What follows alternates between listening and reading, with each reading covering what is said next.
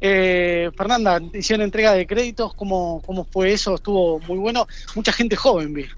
Joven, mujeres, emprendedores que, que, bueno, que vienen paliando el impacto de la crisis económica más la pandemia y que requieren acompañamiento del Estado. En principio hemos ejecutado el programa que, que, tiene la Dirección de Desarrollo Económico, que se entregaron en total 16 créditos, 8 el miércoles, 8 hoy, en tandas de A4, con 2 metros de distancia.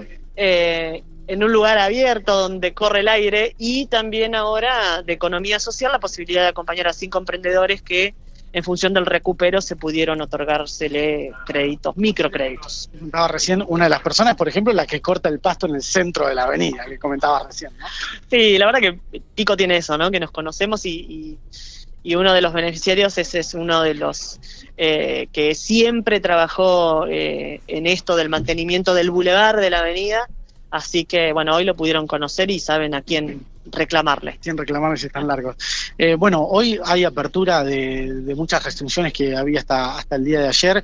Eh, ¿Cómo crees que van a tomar esto los comerciantes y demás? Mira, la verdad es que eh, lo consulté el martes cuando, antes de, de, recibir al gobernador entre Volares, estuve reunida con la Cámara de Comercio. En ese ámbito escuché los planteos, la necesidad de la ampliación horaria, la necesidad de volver a retomar el trabajo el sábado. Eh, Así que, bueno, esto fue transmitido, el gobernador me escuchó, obviamente, y tenía ya datos de, de, la situación de todas las localidades de la provincia. Y bueno, eh, ayer eh, sé que tomaron esta decisión como comité de crisis de poder avanzar en función de cómo estamos, en cómo está nuestra condición epidemiológica. Ahora hay que cuidarla, hay que sostenerla o mejorarla. Y eso nos va a permitir seguir eh, teniendo eh, la posibilidad de, contar con más horarios y con más días. Así que hoy chequeé, no, ayer chequeé con, con Vallejos, el presidente de la Cámara de Comercio, a ver cómo había caído esto y bueno, estaban muy agradecidos, contentos y valorando esta posibilidad, así que ahora también pidiendo esto de que eh, cada uno desde la responsabilidad social e individual eh, hagamos cumplimiento de, los protocolos. Hay un avance del plan de vacunación, ¿no? Hoy hubo una confusión entre la información que nos brindaba el hospital y la que tenía salud. El hospital nos decía que había 28.300 vacunados. Salud nos confirmó que con la primera dosis había 21.000 y pico, si no me equivoco. Eh, pero igualmente es el 30% de los piquenses. Importante el número, ¿no?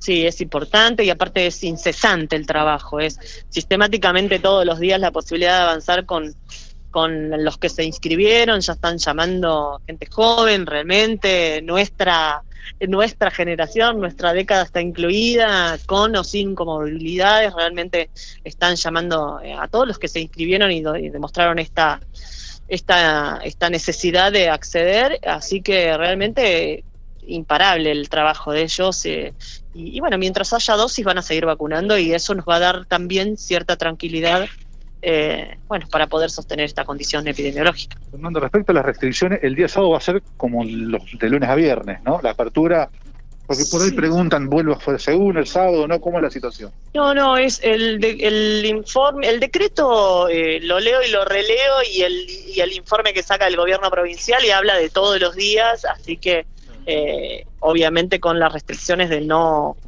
de no reuniones sociales, eh, simplemente estamos habilitados para circular, o sea, para ir a hacer alguna gestión, no para instalarlos en espacios públicos. Eh, bueno, esta diferencia de evitar las, de evitar circular sin tener un objeto concreto, que es ir a adquirir un determinado bien o a hacer una tarea o a trabajar o volver. Pero bueno, evitando justamente eh, las reuniones sociales que son las que hacen que se relaje si no cumplas lo, lo, los protocolos y después tienen un efecto adverso. ¿Alguna novedad respecto a obras en General Pico?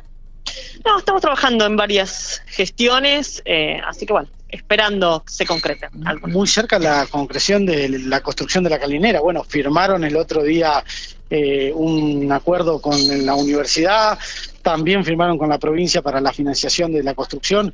Eso también es como la, la deuda, lo dijiste el otro día, la deuda de, que tenían los piquenses con esa canilera, ¿no? Sí, la verdad que sí, eh, concretando. Eh, el 1 de junio firmamos el convenio con la universidad, un trabajo que hizo el decano de la Facultad de Ciencias Veterinarias durante un mes y medio antes, en lo que respecta a gestiones y a trabajo dentro de lo que es el, el Consejo Superior eh, de la universidad. Así que el 1, el, el 1 de junio, el 1 de junio pudimos firmar el convenio con el rector. El 8 de junio firmamos el convenio con el señor gobernador para eh, incluir una financiación de las obras y a fin de mes eh, vamos a empezar.